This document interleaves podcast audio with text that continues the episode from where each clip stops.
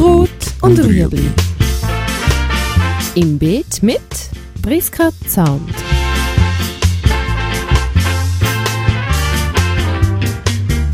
Fragen rund ums urbane Gärtnern auf Balkonien. Heute Klettern und Schlingen.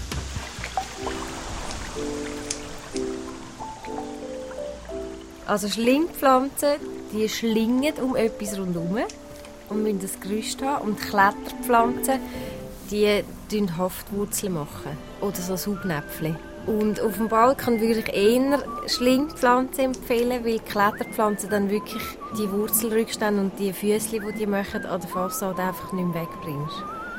Also wenn das deine eigene Fassade ist, dann kannst du alles darauf klettern lassen. Das macht eigentlich nichts. Das schädigt ja dann noch nicht das Mauerwerk. Also für das sind sie zu wenig stark. Wo man muss aufpassen, wenn man es an die Fassade auflädt, ist, wenn es dann unter die Ziegel geht oder oben wirklich könnt ins Haus rein, wenn sie irgendwo rein können, dass dann dort schon könnte Schäden geben dass man das vielleicht einfach dann vorher ein bisschen zurückschneiden dass dort nicht hergeht.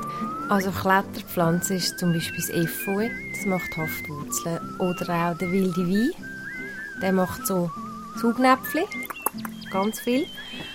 Das sind zwei typische Kletterpflanzen, die sehr oft auch verwendet werden.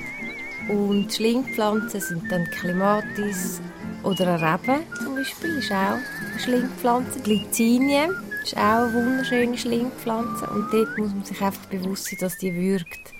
Dass die sehr, sehr stark ist und irgendwann, wenn sie alt wird, macht sie einen richtigen Stamm. Und dass man dann das wirklich nur an etwas herlässt, wo stabil ist oder darf kaputt gehen unter Umständen. Also das kann eins auch gehen. Dort muss man sich das bewusst sein. Das ist eine wunderschöne, für den Blauregen, Glycine. Genau.